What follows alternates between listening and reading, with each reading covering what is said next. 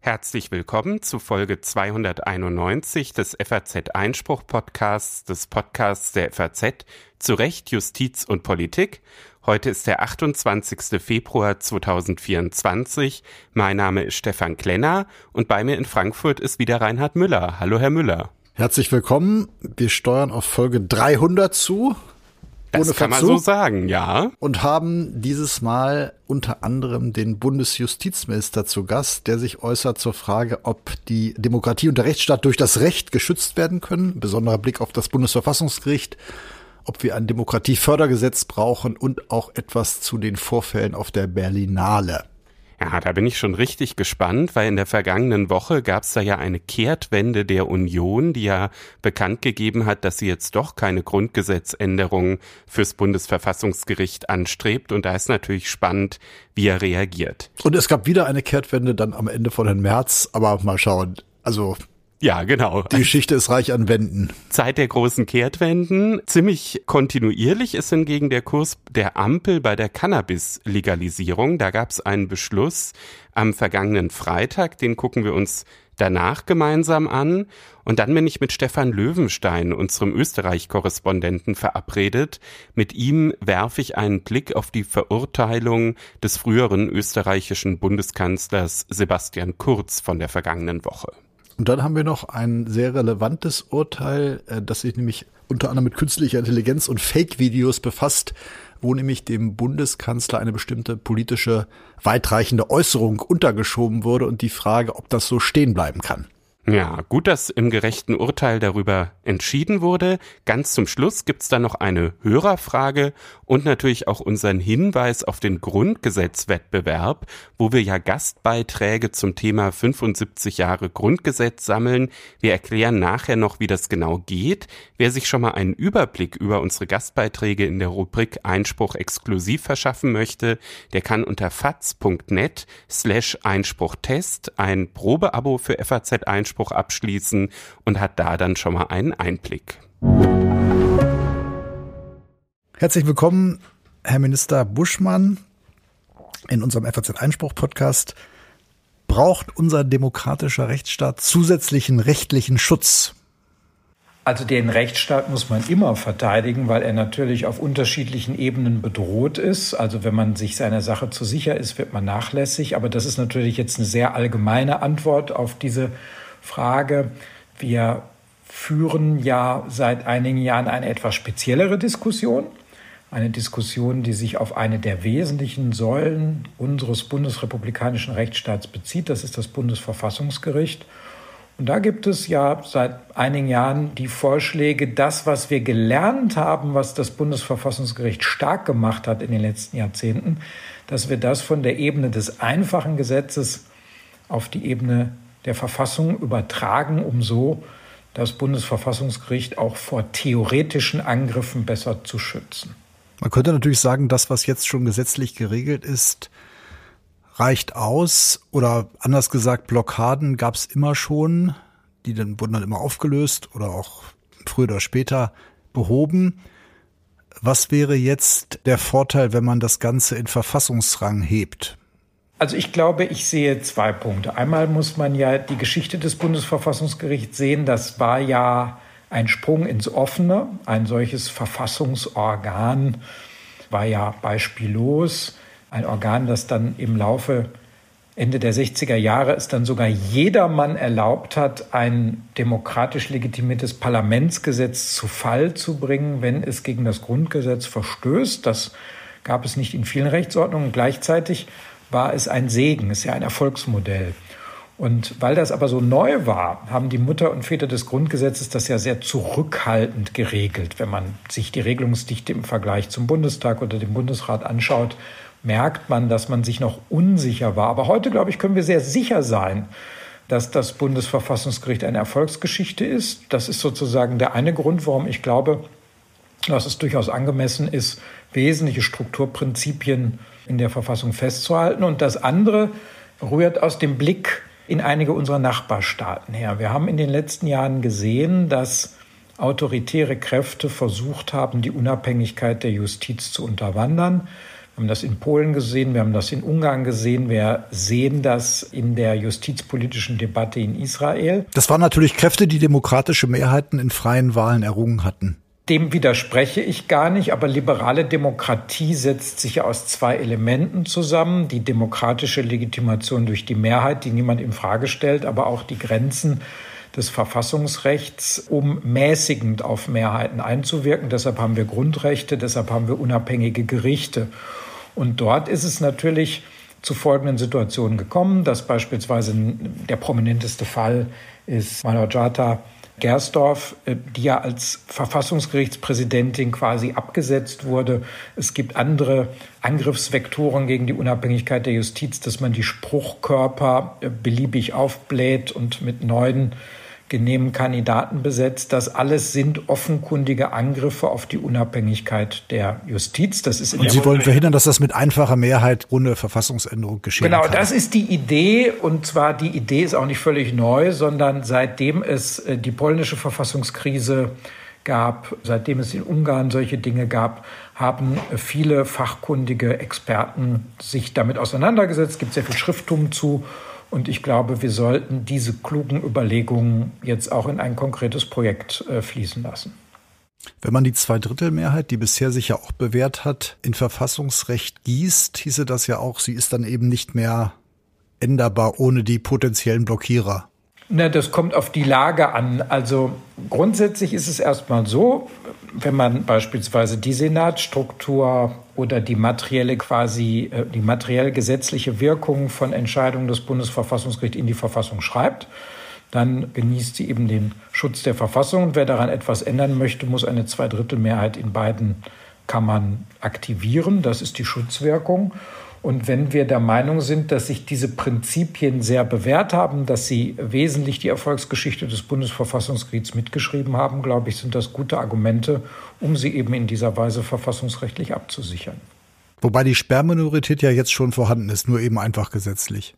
Also Sie sprechen jetzt ein bestimmtes Thema an, nämlich die Wahl der Richterinnen und Richter. Das ist ein sehr beliebtes Spezialthema in dieser Debatte, aber es ist eben nur ein Punkt. Also die Frage, mit welcher Mehrheit Richterinnen und Richter des Bundesverfassungsgerichts gewählt werden. Das ist in der Tat so, dass wir dort eine Zweidrittelmehrheit haben, was eine segensreiche Wirkung hat, nämlich dass sich sozusagen bei jedem Kandidaten, jeder Kandidatin, die vorgeschlagen werden, die vorschlagenden Gedanken machen müssen, sind diese Kandidaten so fachkundig, genießen sie so viel Reputation, dass sie über die klassischen Grenzen von parlamentarischer Mehrheit und Minderheit hinweg Achtung und Respekt genießen, sprich wählbar sind.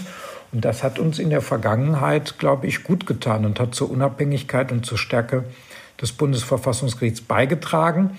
Das ist aber eben nur eine Frage. Genauso wichtig ist beispielsweise die Anzahl der Richter, ist die Senatsstruktur, ist die Frage, darf sich das Gericht eine eigene Geschäftsordnung geben. Solcherlei Dinge spielen für die Unabhängigkeit natürlich genauso eine Rolle. Jedenfalls haben wir in anderen Rechtsordnungen gesehen, dass das die entsprechenden Angriffsvektoren waren, um die Verfassungsgerichte sozusagen in ihrer Unabhängigkeit zu beeinträchtigen. Aber anscheinend gibt es ja selbst unter den demokratischen Kräften da zurzeit keine Mehrheit oder anders gesagt, ihr einstiger Premium-Partner CDU hat ja Gespräche erst einmal abgebrochen. Ja, da gibt's allerdings wieder einen Silberstreif am Horizont. Einen Tag später hat ja äh, Herr Merz in einem Interview mit der DPA, glaube ich, gesagt, dass er sich natürlich Gesprächen nicht verweigert. Und äh, ich habe das ja auch öffentlich begrüßt. Und ich finde, dieses Gesprächsangebot äh, sollten beide Seiten wahrnehmen. Ich werde mich jedenfalls darum bemühen, dass solche Gespräche zustande kommen. Die sollten wir sachlich, vernünftig und eben orientiert einzig und allein an dem Ziel, wie wir das Bundesverfassungsgericht, das eine absolute Erfolgsgeschichte ist, in seiner Resilienz stärken. Wirkt das Ganze womöglich jetzt mal an den Parteipolitiker auch die Frage, wie eine Lex AfD, was es ja auch ist, zum jetzigen Zeitpunkt die kontraproduktiv sich auswirken könnte? Also ich glaube das nicht, denn die Debatte ist ja von den sachkundigen Leuten, die sich schon seit vielen Jahren damit beschäftigen. Es gibt ja nicht nur ehemalige Verfassungsrichter, die das getan haben, es gibt Professoren, es gibt eine ganze Reihe prominenter Rechtsanwälte, die auch sehr engagiert waren, äh, beispielsweise in, mit Solidaritätsbekundungen in der polnischen Verfassungskrise, die haben sich schon zu Zeitpunkten mit der Frage beschäftigt, als die AfD keinen demoskopischen Hochlauf hatte, sondern es geht, glaube ich, um zwei Dinge. Erstens haben wir erlebt, dass in Polen immer wieder auf Deutschland mit dem Finger gezeigt wurde und gesagt wurde, dort gibt es bestimmte Dinge auch nur im einfachen Recht. Deshalb kann das ja so schrecklich wichtig nicht sein. Ich äh, spitze es jetzt ein bisschen zu. Und da haben wir, das war uns allen, glaube ich, ein, ein bisschen unangenehm. Und die zweite Frage ist, die deutsche Geschichte hat ja gezeigt, dass Demokratien auch scheitern können. Ich sehe das jetzt nicht am Horizont unmittelbar bevor. Ich bin sehr sicher, dass wir auch die Herausforderungen der AfD mit demokratischen Mitteln bewältigen werden. Aber aus der Geschichte zu lernen, daraus zu lernen, was das Verfassungsgericht in den letzten Jahrzehnten stark gemacht und ausgezeichnet hat und das, sagen wir mal, auch für theoretische Fälle wasserdicht zu regeln, ist, glaube ich, eine kluge Vorgehensweise. Man sollte gerade die Zeiten nutzen, relativer Stabilität, um sich darüber Gedanken zu machen, wie ein Gericht möglicherweise in raueren Zeiten bekämpft werden könnte. Und deshalb glaube ich, ist so sehr entscheidend gar nicht die aktuelle Stimmungslage, sondern eher der Befund, äh, dass man jetzt zum Ergebnis kommt, das Verfassungsgericht hat in den letzten Jahrzehnten nach bestimmten Strukturprinzipien gearbeitet. Das hat es erfolgreich gemacht. Wir wollen, dass das weiter passiert. Und für den theoretischen Fall einer autoritären Herausforderung, die so stark ist, dass sie eine Sperrminorität entwickeln könnte oder was auch immer, vielleicht sogar eine eigene gesetzgeberische Mehrheit, dann sollten wir Regelungen haben, die es einem Verfassungsgericht zumindest ermöglichen, eine gewisse Zeit das auch aushalten zu können und trotzdem funktionstüchtig zu bleiben.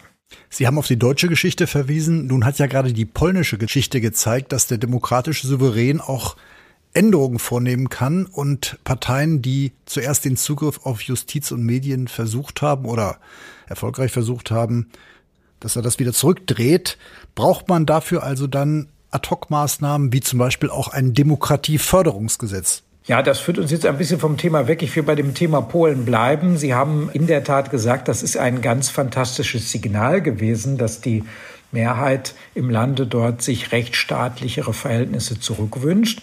Trotzdem ist ja Folgendes die Wirklichkeit. Mein neuer polnischer Kollege hat natürlich jetzt eine ganz schwierige Aufgabe, denn er muss jetzt, nachdem ja eine ganze Reihe von Änderungen beispielsweise an der Zusammensetzung des Verfassungsgerichts vorgenommen worden sind von den Vorgängerregierungen, jetzt den Weg zum Rechtsstaat zurückfinden in einem institutionellen Arrangement, das aber ein Stück weit das ähm, also sozusagen so verändert worden war, wie es den politischen Absichten der Vorgängerregierung entsprach. Und das ist natürlich eine Herausforderung, kostet sehr viel Kraft. Insofern ist es, glaube ich, klug, sich anzuschauen, was man daraus lernen kann, damit, wenn die Mehrheit Dinge korrigieren möchte, man es sozusagen nicht mit möglichst viel Kollateralschäden nur möglich macht, sondern dass die Institutionen intakt bleiben.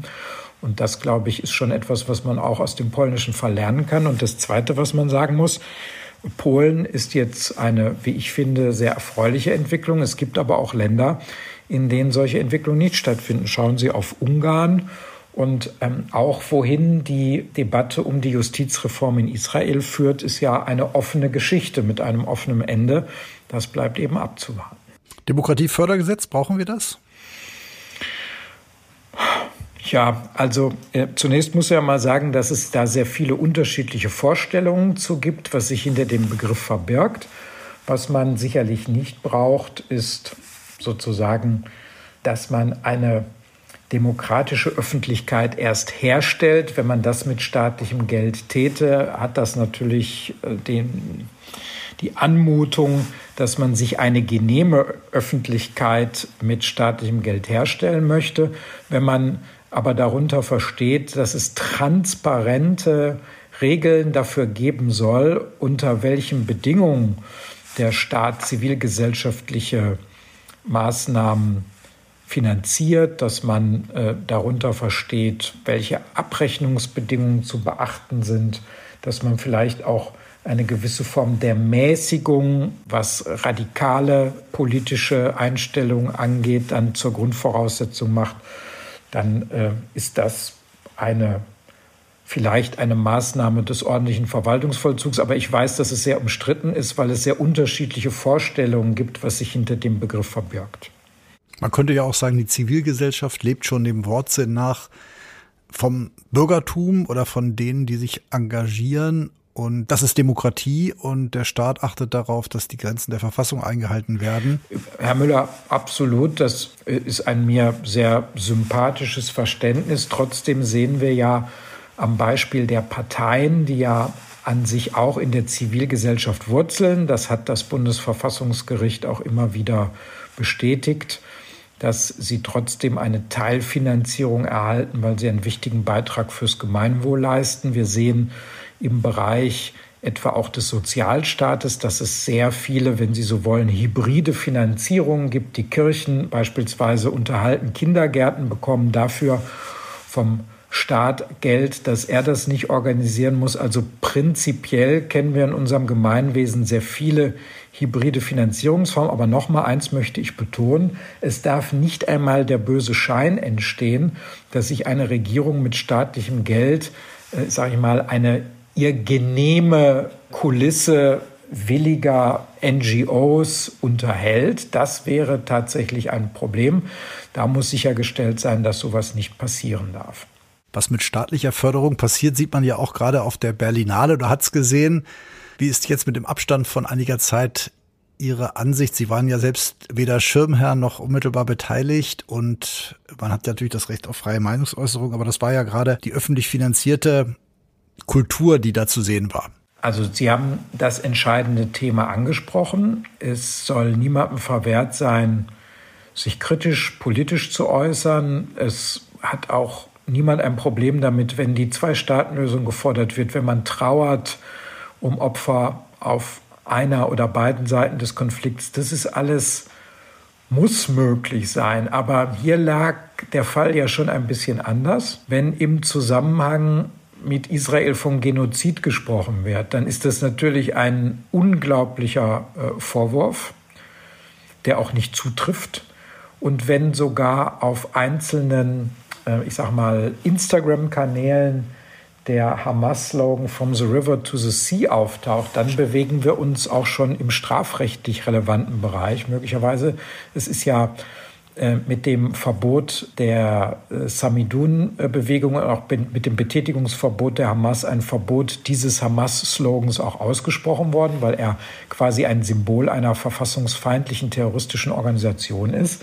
Und wer solche Symbole oder Parolen einer verfassungsfeindlichen Organisation in der Öffentlichkeit verwendet oder anpreist, äh, der macht sich mitunter strafbar. Und deshalb ist meine Anregung, mehr kann es nicht sein. Ich bin ja nicht zuständig für die Staatsanwaltschaften im Land Berlin, wäre aber meine Anregung, sich diese Dinge genau äh, auch anzuschauen, ob sie nicht strafrechtliche Relevanz besitzen. Könnte man dem Genozidvorwurf nicht auch entgegenhalten, dass sich gerade damit auch der Internationale Gerichtshof in Den Haag befasst? Das ist das eine. Und er hat ja in einer Vorabentscheidung auch keine äh, Maßnahmen gegen Israel im Wege des einstweiligen Rechtsschutzes getroffen. Auch das ist äh, keine abschließende Beurteilung, aber schon ein Hinweis darauf, dass Israel in Wahrheit sich ja bemüht, das zu verwirklichen, was das internationale Recht, was insbesondere die Genfer Konvention und die Zusatzprotokolle wollen, dass man bei einem Militäreinsatz möglichst versucht, die Zivilbevölkerung zu schonen. Jetzt sehen wir natürlich viele schreckliche Bilder, aber man muss sich, glaube ich, zwei, drei Dinge ins Gedächtnis rufen. Erstens, die Eskalation der Gewalt ist verursacht worden durch den größten Massenmord an Jüdinnen und Juden nach der Shoah, durch nämlich die bestialische Ermordung von über 1400 Menschen am 7. Oktober durch die Hamas. Keine Regierung auf der Welt, ich wiederhole nochmal, keine Regierung auf der Welt könnte es der eigenen Bevölkerung zumuten, zu tatenlos zuzusehen, dass so etwas stattfindet und dass die Gefahr besteht, dass es sich jederzeit wiederholen könnte. Jede Regierung auf der Welt wäre der eigenen Bevölkerung gegenüber verpflichtet, eine solche Gefahrenquelle zu beseitigen oder zumindest ihre Gefahr zu reduzieren. Das hat zu diesem Militäreinsatz geführt, der deshalb auch gerechtfertigt ist. Das ist das Zweite, was man festhalten muss. Und das Dritte ist, dass die Hamas natürlich ganz gezielt versucht, durch eine taktische Platzierung ihrer Waffenlager, ihrer Einsatzzentralen, auch der Platzierung ihrer militärischen Einrichtungen in der Nähe zu zivilen Einrichtungen, teilweise bei Schulen, bei Kindergärten, bei Spielplätzen, bei Krankenhäusern, dafür zu sorgen, dass es zu möglichst vielen Kollateralschäden kommt. Und das muss man halt immer wieder berücksichtigen. Die Ursache dieser schrecklichen Gewalteskalation liegt bei der Hamas. Und das heißt nun nicht, dass man sich nicht wünschen soll, dass möglichst schnell wieder Frieden und Stabilität dort einkehrt. Das wünsche ich mir auch. Ein, auch ein gerechter Krieg muss ein Ende finden, weil wir alle Frieden wollen. Aber dass natürlich die Hamas verpflichtet ist, ihren Beitrag zu leisten, dass sie die Geiseln freilässt, dass sie die Waffen niederlegt dass sie kapituliert, damit im Gazastreifen wieder Frieden einkehren kann und Stabilität hergestellt werden kann. Ich glaube, das gehört zur Wahrheit dazu. Aber muss man nicht auch sagen, dass es ja gerade Äußerungen israelischer Regierungsmitglieder waren, die auf eine, nicht nur auf eine Auslöschung der Hamas, sondern im Grunde auch auf eine der Bevölkerung Gazastreifens abzielten und dass die auch Grundlage für das einstweilige Verfahren waren, mit der Verpflichtung Israels jetzt auch zu berichten und darauf zu achten, dass kein Völkermord passiert. Das sozusagen eine Äußerung, die Genozid im Namen führt, eben auch eine faktische Basis hat vor diesem Hintergrund? Also ich finde, Gerichte müssen sich ja sehr stark an den Fakten und dem tatsächlichen Verhalten orientieren, insbesondere wenn es um einen so schweren Vorwurf wie den des Genozids geht. Und ich finde, es ist jetzt auch kein Übermaß an Sensibilität, insbesondere dann, wenn es um den Genozidvorwurf gegen Israel geht, vor dem Hintergrund, dass ja der Genozid an Jüdinnen und Juden die Grundlage für die Entwicklung oder für wesentliche Schritte auch äh, bei der Entwicklung des Völkerstrafrechts waren.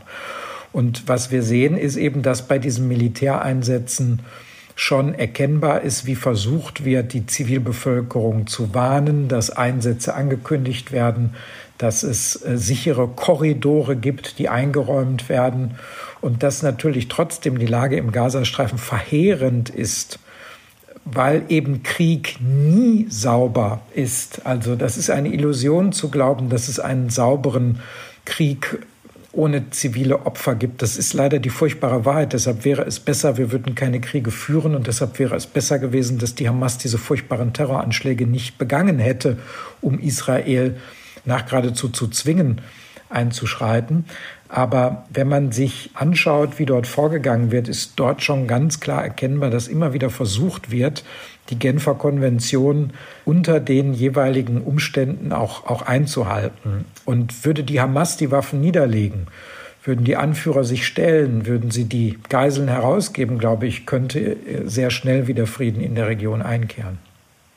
Wenn wir über den rechtlichen Schutz der Verfassung reden, fällt mir natürlich aktuell ein, die Festnahme eines mutmaßlichen ehemaligen RAF-Mitglieds. Haben Sie die Hoffnung, dass die noch nicht aufgeklärten Morde dieser Gruppe, dass die voranschreitet, dass es vielleicht einen neuen Schub gibt?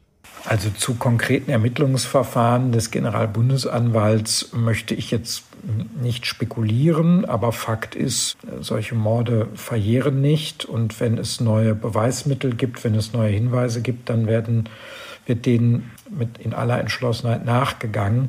Natürlich gehört bei realistischer Einschätzung dazu, dass wenn Dinge so weit zurückliegen, die Aufklärung natürlich immer schwerer fällt. Aber natürlich ist es so, wenn es neue Hinweise gibt, wenn es neue Beweismittel gibt, dann muss man denen äh, sehr sorgfältig nachgehen. Abschließend vielleicht noch einmal den FDP-Politiker Buschmann. Sie hatten ja sehr starken Druck aus der Basis, die sich auch in einer Befragung geäußert hat, die sich kritisch mit dem Verbleib der Liberalen in der Koalition auseinandergesetzt hat. Was wäre denn da die Wasserscheide? Wann müsste die FDP eigentlich sagen, das war's jetzt? Also die Frage wurde gestellt. Das ist ja in der FDP relativ einfach möglich. Wir sind ja eine sehr basisdemokratische Partei. Das haben 500 äh, Mitglieder haben diesen Antrag gestellt. Wir haben das durchgeführt, wir haben das entschieden und weil wir freie Demokraten sind, frei und Demokraten sind, ist die demokratische Entscheidung bindend. Aber Sie waren auch erstaunt, dass so viele in der Einrichtung votiert haben. Ach, erstaunt oder nicht erstaunt ist ja nicht die Kategorie. Ich glaube, dass man das sehr ernst äh, nehmen muss und in Wahrheit spiegelt sich dort doch dort etwas wider, was wir in der gesamten Gesellschaft wahrnehmen. Wir leben in einer Zeit, in der die Menschen sehr aufgerieben sind insgesamt. Corona haben wir hinter uns, die Energiekrise haben wir hinter uns. Wir sehen, dass sich geopolitisch etwas verändert, dass es wieder die Bereitschaft gibt, den Krieg als aktives Instrument der Außenpolitik zu nutzen. Wir haben einen Verteidigungsminister, der zu Recht sagt, Deutschland muss wieder kriegstüchtig werden. Ich sag mal, hätte ein Verteidigungsminister das vor zwei, vier oder sechs Jahren gesagt, wäre das möglicherweise eine Rücktrittsdebatte gewesen. Also wir leben in einer dramatisch verändernden Zeit, was unglaublich viel Stress auf viele Menschen ausübt. Und das kann man gar nicht beschönigen. Und dass es dann, sagen wir mal, auch schwierige politische Debatten gibt und auch eine aufgekratzte Stimmungslage, das, glaube ich, kann gar nicht anders sein. Die, ich glaube, es darf jetzt nicht darum gehen, diese Tatsache zu leugnen, sondern politische Stärke zeigt sich jetzt darin, dass wir ein Angebot machen, wie wir in dieser neuen Lage als Deutschland eine Perspektive aufzeigen, wie wir da nicht nur irgendwie durchkommen, sondern wie wir unseren Wohlstand sichern, unsere liberale Demokratie sichern, auch unser Bundesverfassungsgericht sichern und dass wir auch noch in 10 und 20 und in 50 und möglichst auch noch in 100 Jahren ein wohlhabendes, rechtsstaatliches, demokratisches Land sind, in dem die Menschen gut und gerne leben. Das war ein Schlusswort. Vielen Dank, Marco Buschmann, für das Gespräch. Danke, tschüss, Herr Müller. Danke. Es war lange umstritten und am Ende war sogar umstritten, ob die Ampel das Cannabis-Legalisierungsgesetz durchbringt. Es gab nämlich auch Bedenken in der Ampel, aber nicht zuletzt durch die Linksfraktion, aber auch durch die deutliche Mehrheit der Ampelfraktion ist dieses Gesetz zur, man muss genauer sagen, Teillegalisierung von Cannabis durchgekommen. Was ist künftig erlaubt, Herr Klenner, als ausgiebiger Konsument diverser Drogen sind Sie da sehr erfahren. Jetzt müssen Sie natürlich uns, unseren Lesern, die wir vorwiegend auf alte Drogen stehen, erklären, was künftig legal ist. Ja, ich stehe ja auch eher auf alte Drogen, Herr Müller, insbesondere wenn es ein gutes Glas Wein ist. Trotzdem ist natürlich interessant zu gucken, was wurde da jetzt eigentlich beschlossen. Erwachsene dürfen künftig 50 Gramm Cannabis für den Eigenkonsum im privaten Raum besitzen. Laufen sie öffentlich damit rum, sollen es nur 25 Gramm sein. Und an den Stoff kommen sie aus drei legalen Quellen. Einmal ist künftig der private Eigenanbau erlaubt von bis zu drei Cannabispflanzen zum Eigenkonsum. Dann gibt es einen gemeinschaftlichen, nicht gewerblichen Eigenanbau. Also eine Art WG oder Verantwortungsgemeinschaft zum Eigenanbau. So könnte man das sagen, genau, das passt äh, zu unserer letzten Sendung. Und diese Anbauvereinigungen, andere würden sie vielleicht auch als Landwirtschaftskollektive bezeichnen, die haben maximal 500 Mitglieder und da soll es eben eine kontrollierte Weitergabe an diese Mitglieder geben. Jeder kann nur in einer Anbauvereinigung Mitglied sein, man kann da also nicht hin und her hüpfen knüpfen und an die Mitglieder dürfen maximal 25 Gramm pro Tag oder 50 Gramm pro Monat ausgegeben werden. Wie sieht's mit dem Jugendschutz aus? Ja, das ist natürlich ein Thema. Da ist es so, dass erstmal für die Jugendlichen das untersagt ist. Also es gibt auch ein Werbeverbot, was den Jugendschutz sicherstellen soll. Und dann gibt's noch so eine Art fortlaufenden Jugendschutz für Heranwachsende. Für die 18- bis 21-Jährigen gilt nur 30 Gramm pro Monat und außerdem ein THC-Gehalt von maximal 10 Prozent. Und ähm, ja, dann gibt's auch noch so Schutzzonen von 100 Metern um die Anbauvereinigungen, aber auch um Schulen, Kinder- und Jugendeinrichtungen, Sportstätten. Da darf nicht konsumiert werden und auch nicht in Fußgängerzonen zwischen 7 und 20 Uhr. Man sieht also keine ganz einfache in einem Satz zusammen zu fassende Regelung und es gibt seit längerem eine Debatte darüber und es gibt interessanterweise gerade auch aus den Ländern, auch von SPD-Innenministern erhebliche Bedenken, auch von Justizministern erhebliche Bedenken, auch natürlich, aber auch Pro und Contra von den Suchtforschern, also von den Fachpolitikern und Praktikern. Was waren denn die Hauptargumente dafür und dagegen? Ja, die Befürworter, die sagen, es ginge darum, den illegalen Markt einzudämmen. Die argumentieren also, wenn man sich das künftig in der Anbauvereinigung abholen kann, dann hat man keine Motivation mehr zum Dealer zu gehen. Sie glauben auch, dass dann der Gesundheitsschutz verbessert wird, weil Dealer den Stoff oft strecken und äh, die Anbauvereinigung das eben nicht machen wird. Andere kritisieren das. Sie haben es schon angesprochen, auch aus der SPD gab es Kritik, auch von einzelnen Bundestagsabgeordneten. Der Abgeordnete Fiedler sprach davon, wer 25 Gramm dabei hat, der ist kein Konsument mehr, der ist Kleindealer. Also da gibt es Kritik an den, an den Mengengrenzen. Dann hat der Bundesrat gemahnt, es drohe ein strukturelles Vollzugsdefizit. Sie haben eben völlig zu Recht gesagt, die Regelungen sind ziemlich kompliziert, man kann sie kaum kompakt zusammenfassen. Wobei ja interessanterweise beide damit argumentieren, mit diesem Bürokratie- oder Vollzugsargument. Die einen sagen ja, es wird geradezu abgebaut, weil wir weniger Strafverfolgung im professionellen Dealerbereich haben. Die anderen sagen im Gegenteil. Und ich meine, wenn man sich die Regeln anguckt, das muss eben auch verfolgt werden, ob das mit den 100 Metern oder mit der Menge eingehalten wird. Da könnte also sehr viel Arbeit auch nicht zuletzt auf die Justiz zukommen. Ja, das glaubt auch der Deutsche Richterbund. Der Deutsche Richterbund sagt, da wird es keine Entlastung geben. Die Bundesregierung argumentiert genau anders. Die geht von einem Rückgang um drei Viertel der Cannabis-Verfahren in der Justiz aus. So steht es zumindest in der Gesetzesbegründung. Also da gibt es sehr unterschiedliche Prognosen. Sie hatten den Bundesrat angesprochen. Ist das Gesetz noch zu stoppen? Ist es zustimmungspflichtig? Ist es Einspruchs fähig sozusagen, kann es noch durch den Bundesrat, durch die Länder aufgehalten werden. Es handelt sich um ein Einspruchsgesetz. Das bedeutet, es müsste eine Zweidrittelmehrheit der Bundesratsstimmen geben, um das aufzuhalten. Das ist unwahrscheinlich, schon deshalb, weil die Grünen ja an sehr vielen Landesregierungen beteiligt sind und äh, die dafür sind. Und selbst wenn es dann so einen Einspruch gäbe, könnte der auch wieder vom Bundestag mit Zweidrittelmehrheit überstimmt werden. Aber wie gesagt, da wird es erst gar nicht zu kommen. Interessant ist natürlich auch, dass ja fast jedes politische Problem nach Karlsruhe getragen wird und dann auch nicht nur die Vereinbarkeit mit Verfassungsrecht, sondern inzidenter womöglich auch mit europäischem und internationalen Recht geprüft wird. Und da ist ja auch ganz interessant, obwohl es den Anschein hat, als ob es eine weltweite Legalisierungswelle gibt. Es gibt durchaus europarechtliche und völkerrechtliche Normen, die dagegen stehen könnten. Ja, die gibt es. Das sind vor allem drei völkerrechtliche Verträge. Einmal das Einheitsübereinkommen über Suchtstoffe von 1961 in der Fassung von 1972, dann das Übereinkommen über psychotrope Stoffe von 1971 und das UN-Abkommen über den unerlaubten Verkehr mit Suchtstoffen und psychotropen Stoffen von 1988. Alle drei Abkommen stehen eigentlich einer Cannabis-Legalisierung entgegen, wobei sich allerdings nur das Abkommen von 1988 explizit mit der Abgabe von Cannabis zum Eigenkonsum beschäftigt. Und in diesem Abkommen gibt es dann auch noch so einen Vorbehalt. Da steht nämlich drin, Besitz, Kauf und Anbau zum Eigenkonsum werde nur im Rahmen der Verfassungsgrundsätze und vorbehaltlich der Grundzüge der Rechtsordnung strafrechtlich sanktioniert funktioniert. Und 1993 hat schon die damalige Bundesjustizministerin Sabine Leuthäuser-Schnarrenberger von der FDP eine Erklärung abgegeben, wonach die Bundesregierung der Ansicht sei, die Grundzüge der Rechtsordnung unterliegen einem Wandel und genau da knüpft die Ampel jetzt an. Sie sagt nämlich, naja, das Gesetz, was sie jetzt gemacht haben, das sei doch genau dieser Wandel, der drücke sich darin aus und deshalb bestehe völkerrechtlich kein Problem mehr. Man kann dem entgegenhalten, dass zumindest das Abkommen von 1961 eigentlich noch strenger ist. Da steht nämlich drin, Cannabis geht eigentlich nur für medizinische und wissenschaftliche Zwecke.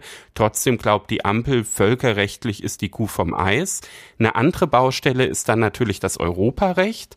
Da spielt der EU-Rahmenbeschluss von 2004 eine Rolle. Da gibt es aber ausdrücklich eine Ausnahme für den persönlichen Konsum im nationalen Recht. Das ist jetzt bei dieser Regelung also kein Problem. Genau, die ist ja gewährleistet. Genau, die ist äh, gewährleistet. Bundesgesundheitsminister Lauterbach hat allerdings angekündigt, es wird noch ein zweites Gesetz geben zu einer noch weitergehenden Cannabis-Legalisierung. Da geht's dann um den Verkauf in Apotheken und lizenzierten Shops und da könnte es dann auch noch mal Konflikte mit der EU geben. Es könnte also auch sein, dass das noch den EuGH beschäftigt, zum Beispiel. Den EuGH und uns am Ende im Einspruch-Podcast. Das sowieso. Weiter sozusagen am Laufen. Die letzte Instanz ist natürlich hier, das ist klar. Wo auch Wo sonst. Wunderbar. Am vergangenen Freitag hat das Wiener Landesgericht für Strafsachen den früheren österreichischen Bundeskanzler Sebastian Kurz zu einer Haftstrafe auf Bewährung verurteilt. Das Gericht geht davon aus, dass Kurz im Juni 2020 vor dem Ibiza Untersuchungsausschuss des Nationalrats falsch ausgesagt hat. In Wien hat unser Korrespondent Stefan Löwenstein die Urteilsverkündung beobachtet. Er war bereits im Oktober zum Prozessauftakt im Einspruch-Podcast zu Gast. Damals haben wir versprochen, dass wir an dem Thema dranbleiben und deshalb ist heute wieder bei uns zu Gast Stefan Löwenstein. Guten Tag. Guten Tag, Herr Klenner. Herr Löwenstein, welche Aussage im Untersuchungsausschuss wurde Sebastian Kurz zum Verhängnis? Da ist, haben Sie jetzt schon mal ähm, eine schwierige Frage gestellt, denn eigentlich war es nicht eine einzelne Aussage, die ihm zu Verhängnis wurde, sondern ein Gesamtzusammenhang oder ein Eindruck, den er insgesamt erweckt hat. Die Staatsanwaltschaft hatte drei konkrete Aussagen tatsächlich von Kurz äh, zu Personalbesetzungen während seiner Regierungszeit ähm, im Urausschuss als unwahr bewertet und der Richter ist in einem Fall der Staatsanwaltschaft gefolgt und hat den Kanzler kurz schuldig gesprochen, in zweien hat er ihn freigesprochen. Aber diese eine Aussage, soll ich sie einfach mal vorlesen? Ja, gerne. Das ist ja spannend für unsere Hörer. Also ich muss sagen, es ging um die Besetzung der Chefetage und des Aufsichtsrats einer neu zusammengestellten Beteiligungsholding für die Republik Österreich. Die hat ähm, alle Staatsbeteiligungen, nein, nicht alle Staatsbeteiligungen, aber wichtige Staatsbeteiligungen äh, gebündelt unter anderem an dem Mineralölkonzern ÖV und an der Telekom. Äh, der Wert war so etwa 20 bis 25 Milliarden Euro, also eine sehr wichtige Einrichtung. Und das war vorher ein, mehr oder weniger eine Behörde und sollte dann eine Aktiengesellschaft, eine AG sein, brauchte deswegen einen Aufsichtsrat. Und in dieser speziellen Frage ging es jetzt darum, hat Kurz die Mitglieder des Aufsichtsrats bestimmt, obwohl sie eigentlich durch äh, den Finanzminister bestimmt werden müssen. Und Hintergrund ist, muss man vielleicht auch noch dazu sagen, Hintergrund ist, dass verschiedene Mitglieder des Aufsichtsrats von der Opposition kritisiert wurden. Eine Dame ist zum Beispiel dort gewesen, deren Vater eine beträchtliche Geldsumme vor der Wahl an die ÖVP gespendet hat, die Partei von Sebastian Kurz. Und danach wurde die Tochter berufen. Wobei die Tochter aber in der Sache, äh, da ist man sich inzwischen einig, total qualifiziert war. Aber jedenfalls, das war sozusagen der politische Zusammenhang. Ohne den macht, glaube ich, nicht Sinn, dass ich vorlese, was gefragt wurde und was geantwortet wurde. Jetzt lese ich vor. Ja, gut, dass Sie das nochmal erklärt haben. Genau, jetzt kommen wir zu der Aussage, die ihm dann zum Verhängnis wurde. Fragte also die Abgeordnete Stefanie Crisper von den liberalen Neos, haben Sie allgemein Wahrnehmung zur Frage, wie der Aufsichtsrat besetzt wurde? Waren Sie da selbst eingebunden? Kurz sagte, ja, ich weiß, dass es da im Finanzministerium und im zuständigen Nominierungskomitee Überlegungen und Gespräche gab. Bei Aufsichtsratsbestellungen wird man als Bundeskanzler, das ist von Minister zu Minister unterschiedlich und von Anlassfall zu Anlassfall unterschiedlich, manchmal mehr, manchmal weniger informiert. Grundsätzlich treffen die Minister, die zuständig sind, ihre Entscheidungen. Im Regelfall werde ich danach informiert, manchmal werde ich vorher um die Meinung gefragt. Dann sagte Frau Crisper, ich habe nicht nach dem Regelfall gefragt. Dann ging der Vorsitzende dazwischen und sagte, Ihre Fragezeit ist aus, nächste Runde. Das war also die Passage, um die es ging. Aber da muss man ja jetzt sagen, da hat er doch eigentlich nur an der Frage vorbeigeredet, oder? Das hat ja dann die Abgeordnete auch selber beanstandet. Warum wurde ihm das jetzt zu einer Falschaussage ausgelegt vom Gericht? Man kann es sogar noch mehr zuspitzen. Die Frage war ja, waren Sie da selbst eingebunden? Die Antwort beginnt mit Ja. Und jetzt wird ihm aber zu Last gelegt, dass er seine Einbindung im Grunde verneint habe. Der Richter sagte in der Urteilsbegründung, Sie sagten formell Ja, haben aber dann ausgeführt, dass Sie eigentlich kaum eingebunden waren. Und Chats und Aussagen, insbesondere von dem damalig bestellten ÖBAG-Vorsitzenden Thomas Schmid. Die besagen eben, dass äh, Kurz nicht nur nachher um die Meinung gefragt wurde, sondern vorher ganz konkret und sein Ministerbüro Namen selbst ins Spiel gebracht haben, versucht haben, Namen durchzusetzen, Aufsichtsratsvorsitzende ins Spiel gebracht haben, den Kurz haben wollte. Da ging es um einen Unternehmer namens Siegfried Wolf, den er gerne als Aufsichtsratschef haben wollte. Wolf ist ein Manager aus der Automobilzulieferindustrie mit starken Kontakten nach Russland. Oder er wollte einen uns nicht ganz unbekannten deutschen ehemaligen Politiker als Aufsichtsratschef haben, nämlich Karl Theodor zu Guttenberg. Die sind es aber beide nicht geworden. Also äh, mit anderen Worten, Kurz hat eben nicht nur gewartet darauf, dass die Minister ihn informierten, sondern er hat seinerseits beziehungsweise sein Ministerbüro oder das Kanzleramt oder der Ballhausplatz, wie es in Umgangspolitsprech dann heißt in Österreich, aktiv das eingebunden und hat aber dann durch seine Antwort, die auf die formale Zuständigkeit des Ministers verweist, nach Auffassung der Staatsanwaltschaft und dann auch dem, des Richters einen anderen Eindruck erweckt.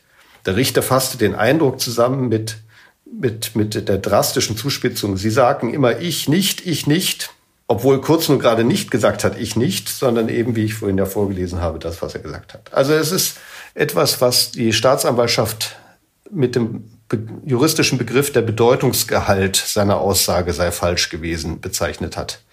Also das Gesamtbild, das er erweckt hat, das ist falsch und das wird ihm zu Last gelegt in dieser, in dieser Frage. Wenn man auf dieses Gesamtbild abstellt, wird das Ganze sicher verständlicher.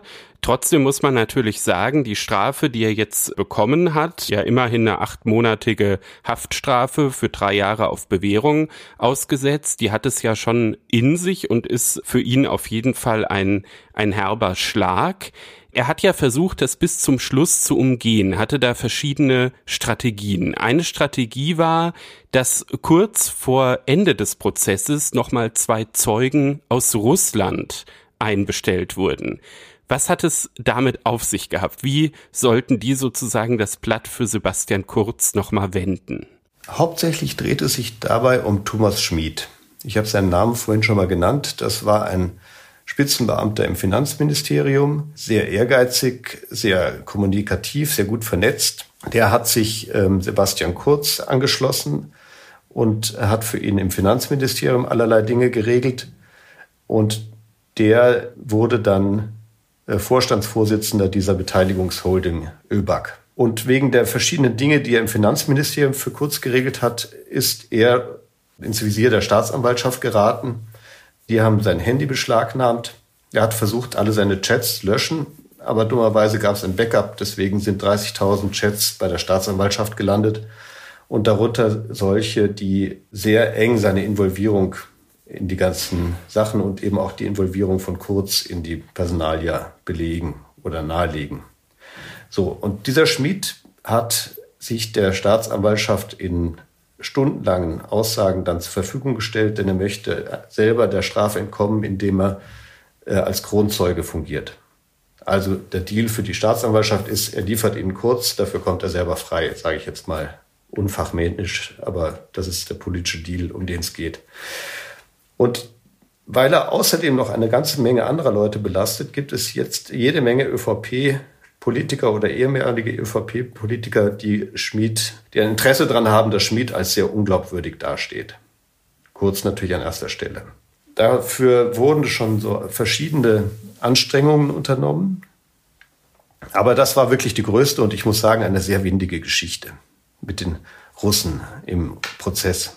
Inwiefern war das windig? Da wurden also letzten Dezember zwei, eine eidesstattliche Erklärung von zwei russischen Geschäftsleuten vorgelegt, die angeblich von Schmid in einem Gespräch gehört haben wollen, dass er von der Staatsanwaltschaft dermaßen unter Druck gesetzt wird, dass er Angaben über Kurz macht, und zwar auch solche, die gar nicht wahr sind. So steht es in diesen Affidavits, in diesen eidesstattlichen Erklärungen. Schmid selber hat das immer bestritten, dass er es so gesagt habe.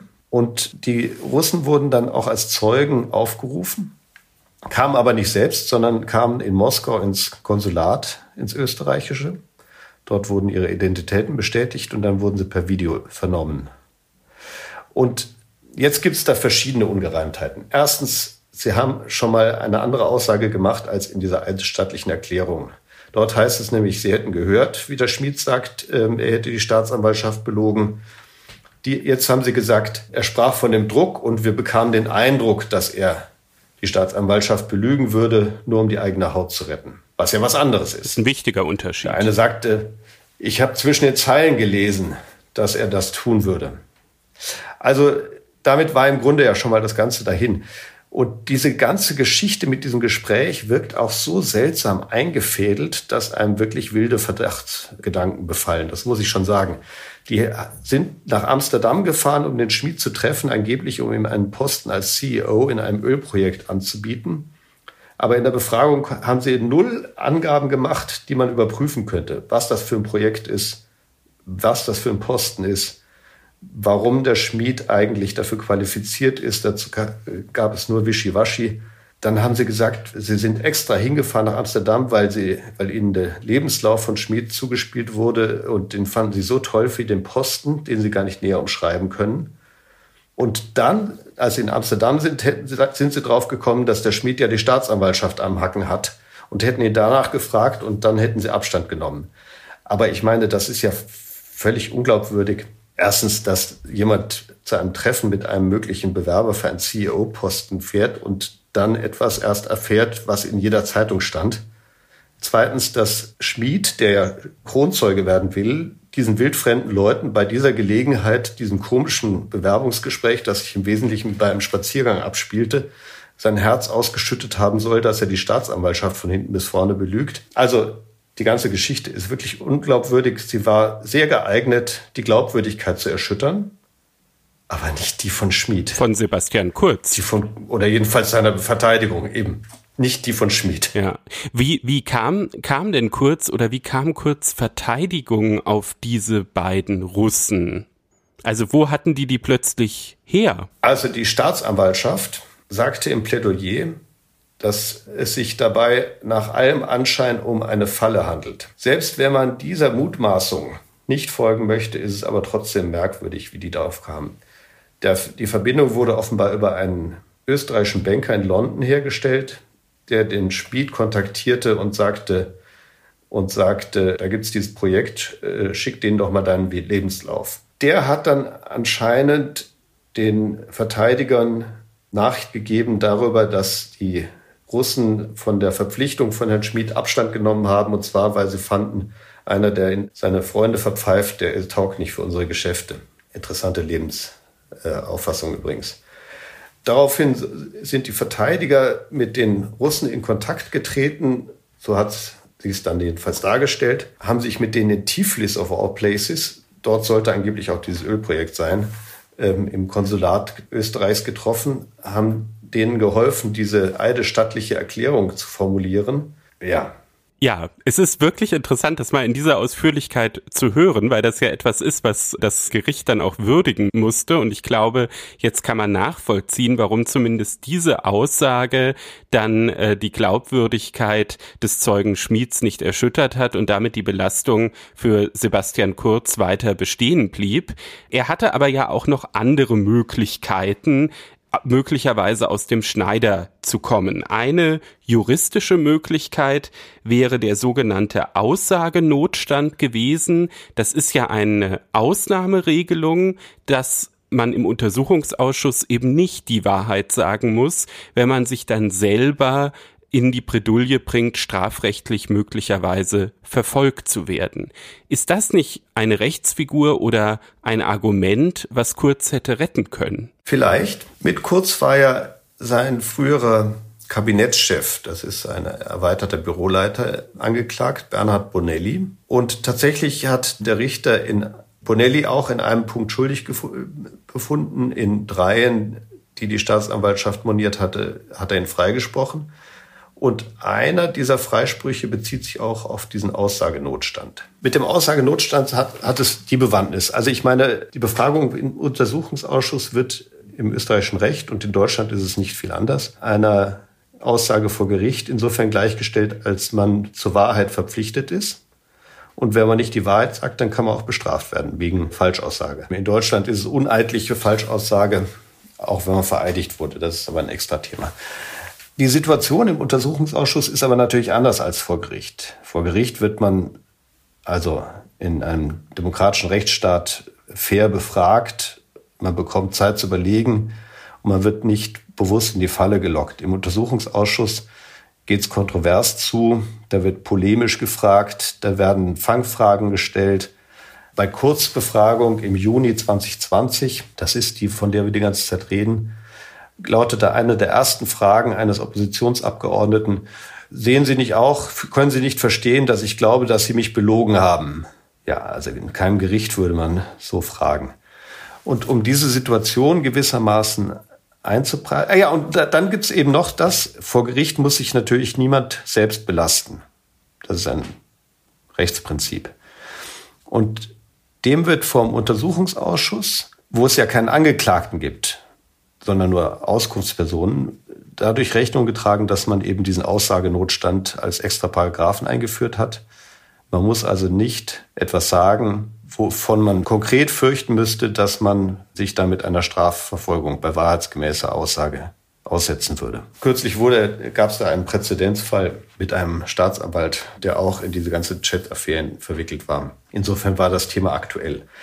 Kurz hat jetzt nicht aktiv und seine Verteidigung haben nicht aktiv auf Aussagenotstand plädiert, sondern deren Argumentation war, Kurz hat wortwörtlich ja immer die Wahrheit gesagt. Und das ist auch eine interessante Frage, bei der ich in der Revision gespannt bin, wie die beantwortet wird. Kann man diese Vollständigkeit, die fehlt, oder die Wortwörtlichkeit ähm, ähm, stärker betonen? Das werden wir ja sehen. Den Aussagenotstand haben die Verteidiger gewissermaßen nicht explizit, sondern nur implizit als Sicherungsnetz eingezogen. Die sagten. Quasi als Hilfsvortrag, wie das ja Juristen oft machen. Also die haben gesagt, der Kurz hat die Wahrheit gesagt. Aber Kurz hat eben in seiner eigenen Aussage auch immer gesagt, ich hatte Angst davor, dass ich mich strafrechtlich verwickeln könnte. Kurz sagt, ich habe die Wahrheit gesagt, aber hätte ich sie nicht gesagt, dann hätte ich das aus Angst gesagt. Ein weiter Spagat, wie die Staatsanwaltschaft etwas äh, hämisch, aber nicht ganz unzutreffend formuliert hat. Ja, das klingt nach einer etwas diffizilen Strategie, weil man quasi mit, mit unterschiedlichen Zielen gesegelt ist, so wie das ja bei, bei Hilfsvorträgen dann häufig äh, der Fall ist. Ich würde gern noch einen Schritt zurückgehen. Es war ja am Anfang so, dass äh, drei Angeklagte in dem Verfahren waren. Eine davon war zunächst die frühere Vizeobfrau der ÖVP, Bettina Klatz-Gremsner. Und die kam aus dem ganzen Verfahren raus, indem sie die Möglichkeit der Diversion angenommen hat. Das heißt, sie hat so eine Geldbuße gezahlt und dann war sie aus dem Schneider, gilt als nicht vorbestraft. Hätte es nicht auch diesen Weg für Kurz gegeben, wenn er frühzeitig eingelenkt hätte? Glaube ich nicht, weil da muss ja die Staatsanwaltschaft mitspielen und die Staatsanwaltschaft wollte, glaube ich, ein Urteil über Kurz haben, um es mal neutral zu sagen. Ja, Sie sagen es neutral. Sebastian Kurz selber sagt, die haben es auf mich abgesehen. Die ja. messen da mit zweierlei Maß. Ist das berechtigt? Also die Staatsanwaltschaft argumentiert, eine Falschaussage wird oft als Kavaliersdelikt betrachtet, ist es aber nicht. Und ein Bundeskanzler hat eine besondere Verantwortung, äh, der ist die oberste Behörde der ausführenden Gewalt. Und deswegen darf nicht der Eindruck entstehen, man würde dort mit Nachsicht behandelt, wo es doch einen klaren Paragraphen gibt. So, so etwa ist die Auffassung der Staatsanwaltschaft, weswegen sie übrigens auch begründet hat, dass Kurz eine höhere Strafe bekommen müsse als sein Büroleiter Bonelli. Und dem ist ja der Richter auch gefolgt. Bonelli hat sechs Monate zur Bewährung bekommen, Kurz acht Monate. Frau Glatz-Kremsner, muss man sagen, ist eigentlich kein Parteigewächs in dem Sinne. Die war Managerin im Glücksspielbereich, wurde von Kurz dann als Kandidatin für einen Ministerposten, nämlich Wirtschaftsminister, gewissermaßen in die Politik gezogen. Und Kurz hat ja versucht, seine ganze Partei umzukrempeln und auf sich einzuschwören. Das bestand unter anderem auch darin, dass er das Führungspersonal nicht aus den Parteigranten nahm, sondern aus Quereinsteigern wie Frau Glatz-Kremsner. Die ist also sozusagen von Null auf gleich stellvertretende Parteivorsitzende geworden. In Österreich heißt das nicht Vorsitzender, sondern Obmann bzw. Obfrau, daher die stellvertretende Parteiobfrau. Und als solche war sie aber trotzdem kaum wahrnehmbar. Die Partei war kurz und kurz war die Partei und die Stellvertreter standen auf der Bühne hinter ihm. Und haben geklatscht. Und haben geklatscht. Aber äh, dass, dass da also gewichtige, gewichtige Konkurrenten auf die Weise eingebunden werden, wie das ja manchmal auch eine Strategie ist für, für, für Politiker, das war kurzweg nicht, sondern der hat, der hat sich den vollen Zugriff auf alle Personalien sichern lassen und dazu gehörte eben auch solche Quereinsteiger zu fördern. Was ja im Übrigen manchmal auch verlangt wird. Aber also das wird ja nicht immer kritisiert. Quereinsteiger gelten ja manchmal als kreativ und so weiter. Und das wäre Frau Klatz-Kremsner auch gewesen. Die hat aber dann schon bald kalte Füße bekommen, wollte nicht Wirtschaftsministerin werden und ist dann auch wieder aus der Politik ausgeschieden, indem sie nämlich unter der Kurzregierung dann eine Vorstandsposten, einen Vorstandsvorsitz in einem teilstaatlichen Betrieb bekommen hat, nämlich den Casinos Austria. Die war also zu dem Zeitpunkt, als diese Vernehmung war, war die schon gar nicht mehr Politikerin. Und trotzdem hat sie dann aus Loyalität auch so ein bisschen die Linie geschwiemelt. Alle Posten sind formal besetzt worden und äh, das Bundeskanzleramt war informiert, aber nicht die treibende Kraft so in dem Sinne. Außerdem hat sie noch in einer Zeugenvernehmung bei der Staatsanwaltschaft falsch ausgesagt. Das ähm, wurde ihr noch zusätzlich zur Last gelegt. Und die hat am ersten äh, Tag des Prozesses ähm, gleich in dem Sinne gesagt, also das war nicht alles gut und geschickt, wie ich mich da angestellt habe. Ich hätte es anders formulieren sollen. Hätte ich, würde ich es heute tun, dann würde ich mich anders darstellen und gewissermaßen äh, nicht voll äh, geständigt, dass sie mit Absicht gelogen hat, aber doch äh, Fehler zugegeben. Und dadurch hat der Richter dann ihr Verfahren schon abgetrennt und äh, die, die Version vorgeschlagen. Und nachdem die Staatsanwaltschaft da nicht berufen hat, soweit ich weiß, äh, ist das auch rechtskräftig. Und Sie haben eben gesagt, die Staatsanwaltschaft wollte das bei Kurz nicht, selbst wenn er sich so verhalten hätte.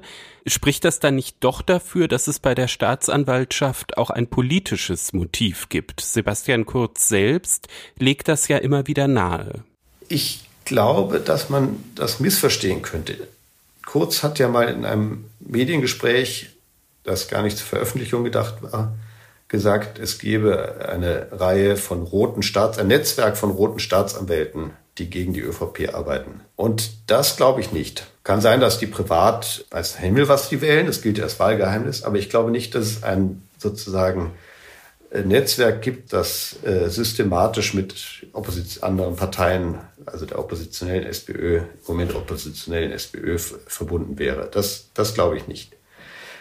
Aber ich glaube, also es ist ganz offensichtlich, dass die Verfolgung, also dass die sehr eifrig daran arbeiten, den Hinweisen nachzugeben, die auf Straftaten hinweisen. Und sie wollen ganz offensichtlich nicht sich dem Vorwurf aussetzen, wir hängen die Kleinen und lassen die Großen laufen, sondern es geht gerade andersrum, ja. Der Schmied hat noch nicht die Zusage für den Kronzeugenstatus, aber jedenfalls wurde ihm schon die längliche Aussage abgerungen mit offensichtlich der Aussicht auf einen Kronzeugenstatus. Ähnlich auch eine andere Beteiligte, ähm, Beschuldigte ähm, in der Inseratenaffäre, das ist ja noch was anderes. Was hat es mit der Inseratenaffäre auf sich? Da, bei der Inseratenaffäre geht es grob gesagt um einen angeblichen Deal. Die Regierung sorgt mit äh, Inseraten dafür, dass bestimmte Medien günstig Bericht erstatten oder dass sie bestimmte Umfragen drucken und in Auftrag geben, die aber eigentlich parteipolitischen Interessen dienen. Und das, dann stehen da Untreue, Bestechung und Bestechlichkeit im Raum. Das sind nochmal viel schwerere Vergehen auch im Strafmaß als die Falschaussage, um die es hier geht. Und ich glaube, diese ganzen Manöver im Falschaussageverfahren, um Schmied als Kronzeugen unmöglich zu machen, die sind schon in Hinsicht auf alle möglichen weiteren Verfahren versucht worden. Denn tatsächlich hätte Kurz mit etwas sozusagen Reumut und Einsicht in der Falschaussagengeschichte die Sache jedenfalls sehr viel kürzer, weniger prominent und vielleicht auch linder für sich abtun können. Aber dessen Verteidiger wissen ja auch, dass da noch ein viel dickerer Elefant im Raum ist als, als nur die Falschaussage. Des, deswegen, glaube ich, äh, waren diese ganzen nach meiner Ansicht untaugliche Manöver auch mit diesen Russen so wichtig denen. Was die Revision betrifft, tja, Also ich, ich kann das juristisch nicht beurteilen. Ich kann meine sozusagen Beurteilung als Beobachter vielleicht nur zum Besten geben. Ich tue mich schwer damit zu akzeptieren, dass man an einem Untersuchungsausschuss Aussage, die wortwörtlich gar nichts beanstanden ist, bei der jeder Zuhörer weiß, der versucht sich schlau um die Fragen herumzuturnen, indem er ausweichende Antworten gibt. Der weicht aus, verweist auf formale Zuständigkeiten, wo er auf informelles, nach informellen gefragt wird. Ja Gott, das ist doch politisches Spiel. Also wie, wenn man da mit dem Strafrecht gleich draufhaut, dann wird man, dann wird man eine ziemliche Kriminalisierung von politischen Debatten bekommen. Und das, äh, das sehe ich für, das sehe ich problematisch. Und wie das dann juristisch zu bewerten ist, ob wirklich, ob man wirklich jemanden zu einer Strafe verdonnern kann, weil er formalistisch geantwortet hat, weil er nicht ganz vollständig geantwortet hat. Kurz verweist im Übrigen ja auch noch darauf, dass die Aussage abgebrochen wurde, weil die Fragezeit zu Ende war. Sonst hätte er womöglich, sagt er, womöglich äh, noch vollständiger ausgesagt. All das kann die Revision noch äh, würdigen. Aber auf der anderen Seite kann die Revision natürlich auch zu dem Urteil kommen, die Staatsanwaltschaft hatte doch recht und er ist nicht nur in einem, sondern in drei Punkten schuldig. Also risikofrei ist das ganze Ding nicht. Nach dem Wochenende, also nach dem Prozess, ist da noch ein interessantes Detail zum Richter von Sebastian Kurz bekannt geworden. Herr Löwenstein, was kam da raus? Ja, das ist eine interessante und ein bisschen pikante Geschichte. Der Richter ist nämlich selbst verurteilt worden. Nicht strafrechtlich, aber disziplinarrechtlich. Und dieses Urteil ist während des Kurzprozesses rechtskräftig geworden. Nun hat das Urteil gegen den Richter, Michael Radastic, nichts unmittelbar mit dem Kurzprozess zu tun, aber es spielt doch eine politische, sagen wir mal, ein politischer Zusammenhang mit hinein. Denn ein Punkt der Verurteilung war, dass er in seiner Zeit als Staatsanwalt, er war nämlich erst Staatsanwalt und ist erst im vergangenen Jahr Richter geworden, in seinem Vorleben sozusagen als Staatsanwalt hatte er Kontakt mit einem Nationalratsabgeordneten namens Peter Pilz. Der ist früher Grünen-Parteimitglied gewesen, dann hat er seine eigene List gehabt. Er ist ein ausgewiesener Kritiker von Sebastian Kurz. Trotzdem darf man natürlich auch als Richter und als Staatsanwalt Kontakt zu ihm haben. Aber er hat ihm in einer Sache, da ging es um eine frühere Regierungsentscheidung zu Eurofightern, hat er ihm eine Information mitgeteilt, die er zu diesem Zeitpunkt nicht hätte mitteilen dürfen. Und deswegen wurde er disziplinarrechtlich verurteilt. Und dass er diesen Kontakt hatte, das war ohnehin bekannt. Die Anwälte von Kurz haben am ersten Prozesstag schon einen Befangenheitsantrag gegen Radastic gestellt. Zuständig darüber zu urteilen ist der Richter selbst. Deswegen hat er selber darüber geurteilt, er sei nicht befangen. Denn mit Pilz habe er weder ein Vertrauensverhältnis noch ein Freundschaftsverhältnis. Und deswegen wurde das ganze Verfahren bis vergangenen Freitag weitergeführt. Und da gab es bekanntlich das Urteil gegen Kurz. Acht Monate auf Bewährung. Jetzt sagen aber die Kurzleute, wieso macht er diese Verurteilung erst im Nachhinein bekannt? Die wurde nämlich tatsächlich erst am ersten Werktag nach Kurzurteil ins Informationssystem des Justizministeriums eingespielt und dadurch bekannt.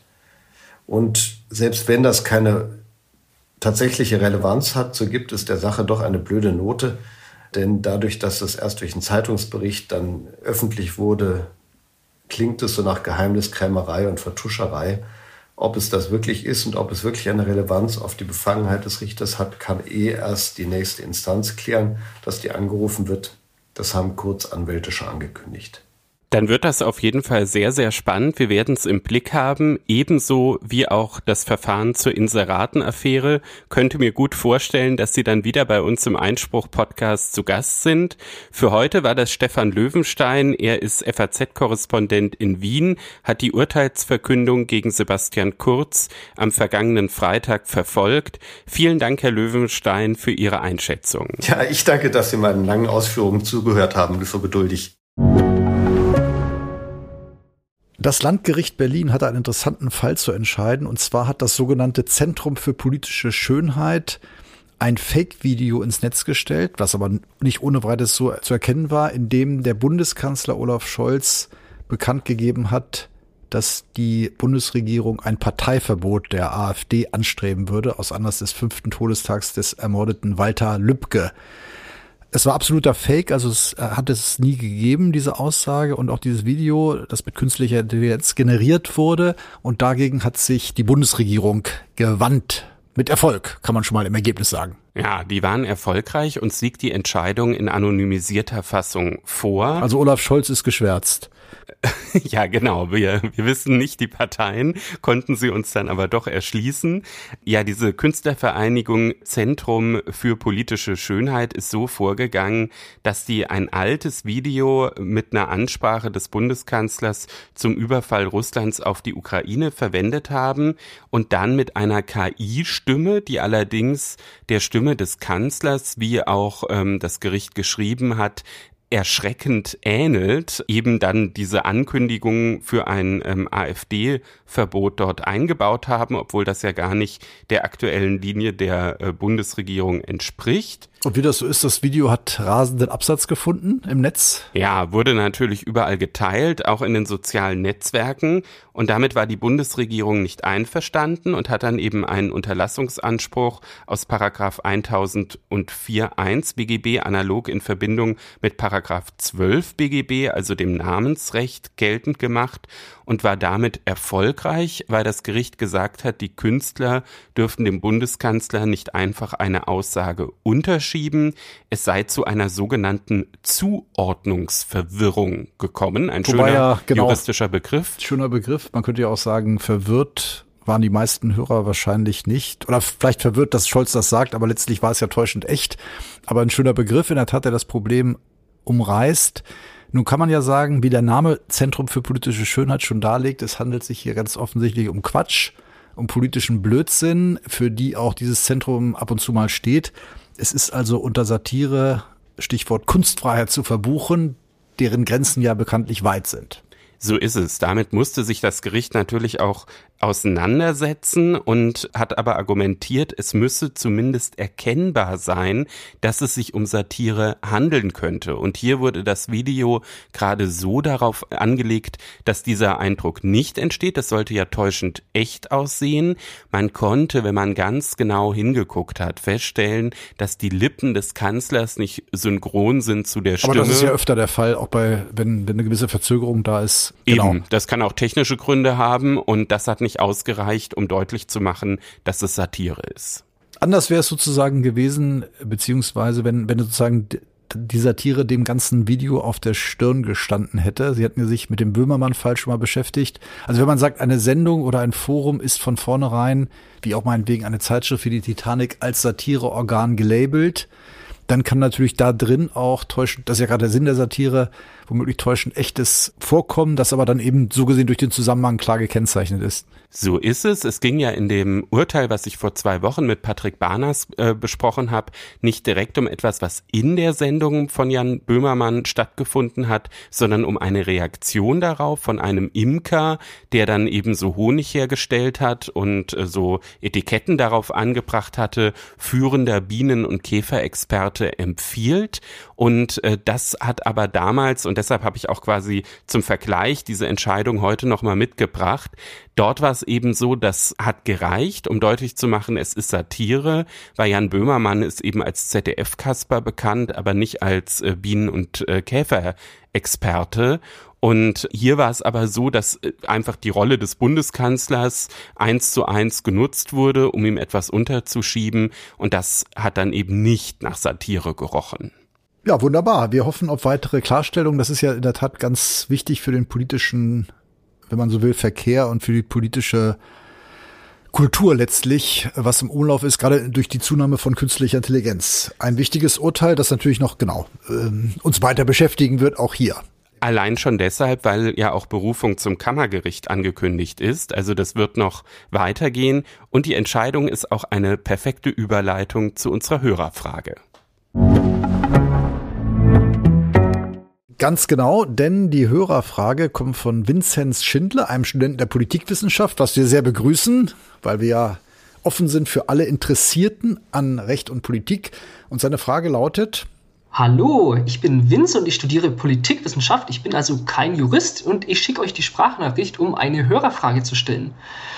Es wurde ja in letzter Zeit öfter mal diskutiert, auch in dem Podcast, wie sieht es mit Parteiverbot bei der AfD aus, ähm, auch was gibt es vielleicht für andere Möglichkeiten. Und da ist ja auch immer das Beispiel dann gefallen mit der NPD. Da gab es ja auch zwei äh, Verbotsverfahren, die ja beide gescheitert sind.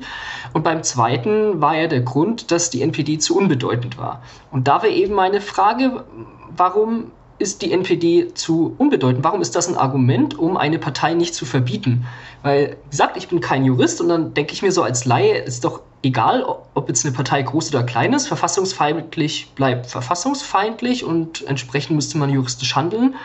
Und eine Partei kann ja auch sehr schnell wieder groß werden. Bei der NSDAP zum Beispiel äh, war es in der Weimarer Republik so, dass die 1928 noch 2,6 Prozent hatte und fünf Jahre später hat sie dann die Demokratie abgeschafft.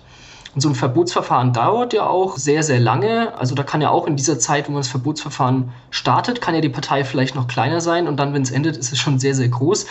Da müsste man dann vielleicht auch rechtzeitig anfangen, eine verfassungsfeindliche Partei zu verbieten und nicht dann, wenn sie eben schon relativ viel Einfluss hat. Es geht also darum, warum und inwiefern die Bedeutung einer Partei äh, dazu führen kann, dass sie verboten wird oder auch nicht. Damit hat sich ja auch das Bundesverfassungsgericht explizit beschäftigt. Ja, so ist es. Da habe ich mir natürlich die Entscheidung auch nochmal angeguckt aus dem NPD-Verbotsverfahren von 2017, die der Hörer ja eben in seiner Hörerfrage auch angesprochen hat und habe nochmal ganz genau geschaut, wie war das denn eigentlich? Warum sind die Karlsruher Richter damals zu dieser Aussage gekommen? Es müssten konkrete Anhaltspunkte von Gewicht vorliegen, dass es zumindest möglich sein könnte, dass das Handeln einer verfassungsfeindlichen Partei auch erfolgreich sein sein wird, eben diese sogenannte Potentialität. Ja, und die Richter, die haben dieses Kriterium aus dem Wortlaut des Parteiverbots, äh, was ja in Artikel 21 Grundgesetz normiert ist, herausgelesen. Da steht nämlich für ein Parteiverbot müsse die Partei ein Ausgehen auf die Beeinträchtigung oder Beseitigung der freiheitlichen demokratischen Grundordnung anstreben. Und dieses Ausgehen, das ist eben mehr als nur eine bloße Gesinnung. Die Richter haben nochmal sehr klar gesagt, es gibt kein Gesinnungs- oder Weltanschauungsverbot. Aber wenn eben die Schwelle zum Bekämpfen der freiheitlichen demokratischen Grundordnung überschritten wird, dann liegt eben ein Problem vor. Und, und man kann vielleicht noch ergänzen, dass das auch beeinflusst war durch den Europäischen Gerichtshof für Menschenrechte, der eben auch über Parteiverbote entscheidet oder entscheiden kann, wenn er angerufen wird und der auch dieses Element der Bedeutung der Verhältnismäßigkeit äh, kreiert hat. Und das Bundesverfassungsgericht hat ja selbst entschieden, dass es diese Rechtsprechung diese und die EMRK zu beachten hat. Und hier verbinden sich auch ganz schön europäische und nationale Grundrechte. Und insofern ist es ganz spannend. Wir haben ja heute den Fall, dass eine Partei sehr bedeutend ist. Also die ist vielleicht sogar zu bedeutend, äh, politisch gesehen, um verboten zu werden. Und damals war es eben so, dass es daran gescheitert ist. Ja, und das ist eine ganz wichtige Ergänzung äh, mit dieser europäischen Rechtsprechung, weil dadurch erklärt sich auch, dass die Karlsruher Richter damals einstimmig entschieden haben. Das mag ja erstmal ein bisschen zu überraschen, weil der Hörer hat ja völlig zu Recht gesagt, na ja, da gibt's aber doch schon auch Gegenargumente. Wenn man mal so in die Geschichte guckt, dann kann ja aus einer Partei, die zunächst noch sehr, sehr unwichtig ist, plötzlich dann doch eine große Gefahr werden.